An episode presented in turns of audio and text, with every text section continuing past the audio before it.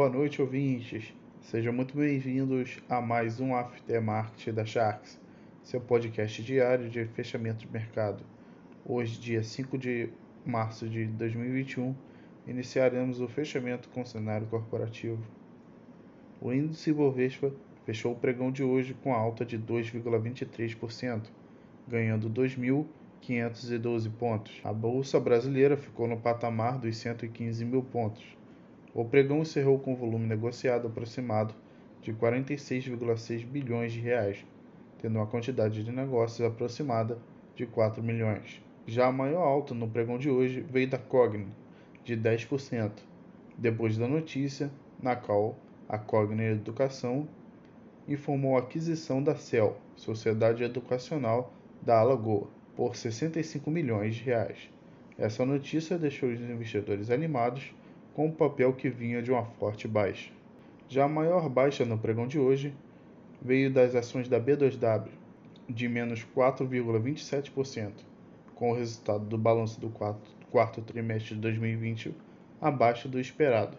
A B2W registrou um lucro líquido de 15,6 milhões de reais, enquanto no mesmo período de 2029 o lucro líquido foi de 23,3 milhões. Hoje o índice FIX apresentou uma alta de 0,18% aos 2.852 pontos, com volume negociado aproximadamente de 230 milhões de reais, sendo integralizados um pouco mais de 179 mil negócios. A maior alta no índice FIX veio da HGF F11 de 2,91%.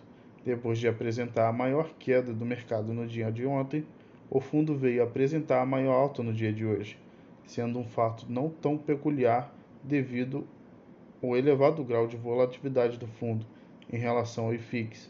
Não há nenhum novo comunicado por parte da gestão. No entanto, apresenta uma leve correção no seu valor negociado por cota, de 93,80 centavos em relação ao valor patrimonial por cota de 98,79 centavos. Já a maior baixa no índice FIX veio da HTMX11, de menos 3,57%, sendo o fundo do segmento de hotel vem apresentando uma tendência de baixa desde o início do ano, se intensificando na segunda quinzena de fevereiro de 2021.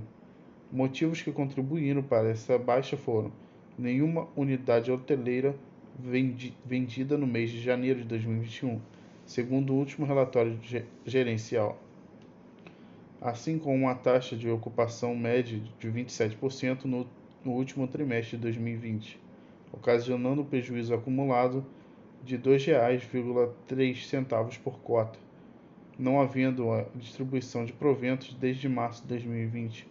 Também devido à pandemia do novo coronavírus, o fundo precisou arcar com aportes pontuais em alguns empreendimentos, como o pagamento de IPTU e taxa de condomínio visando a manutenção do caixa de empreendimentos que compõe sua carteira, não havendo data definida para ressarcimento. Isso tudo somando as novas restrições impostas nos últimos dias visando o controle da situação pandêmica. Traz aos cotistas uma perspectiva a curto prazo não muito favorável em relação ao fundo. O mercado tem um dia de otimismo provocado pelo avanço na aprovação da PEC emergencial e a nova bateria de balanços, e também com fortes dados sobre a criação de emprego nos Estados Unidos, sendo acima da expectativa, melhorando a expectativa de recuperação econômica.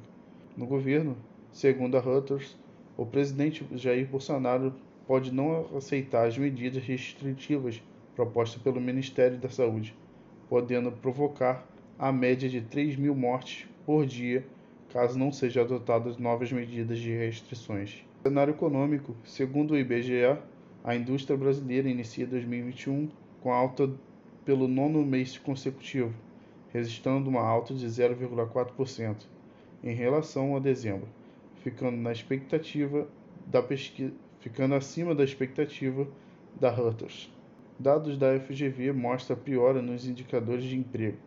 O indicador antecedente de um emprego recua 0,6 recua 0,6 pontos e chega a 82,9 pontos, com a escala de 0 a 200.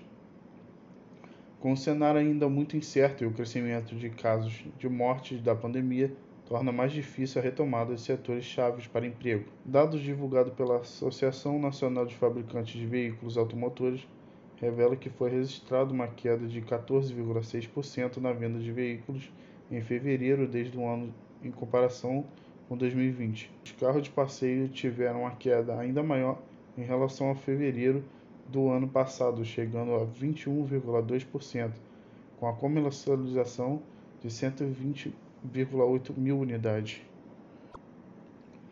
O volume de negócios com criptomoedas sobe 17% em fevereiro, após a Tesla anunciar um investimento de 1,5 bilhões de dólares em bitcoins, saltando o volume de negociação para 2,7 trilhões de dólares no mês passado.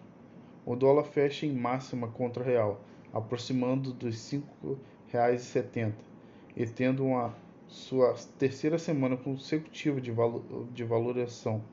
Os investidores replicando os ganhos da moeda norte-americana no exterior e aguardando, aguardando as próximas votações da PEC emergencial. No cenário internacional, os principais índices dos Estados Unidos, Dow Jones e S&P 500 e Nasdaq, fecham o dia em alta depois dos dados da Powell sobre a Associação de Empregos de fevereiro.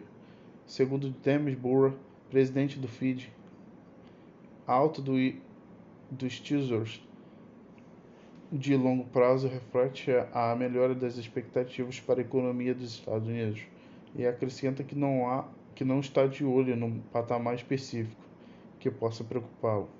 Segundo o Departamento do Trabalho dos Estados Unidos, foi criado 379 mil vagas de emprego em fevereiro, após o ganho de 166 mil em janeiro. A expectativa de geração estava nos 182 mil empregos, segundo os economistas da Reuters. Bom, esse foi mais um podcast. Espero que tenham gostado e um excelente fim de semana.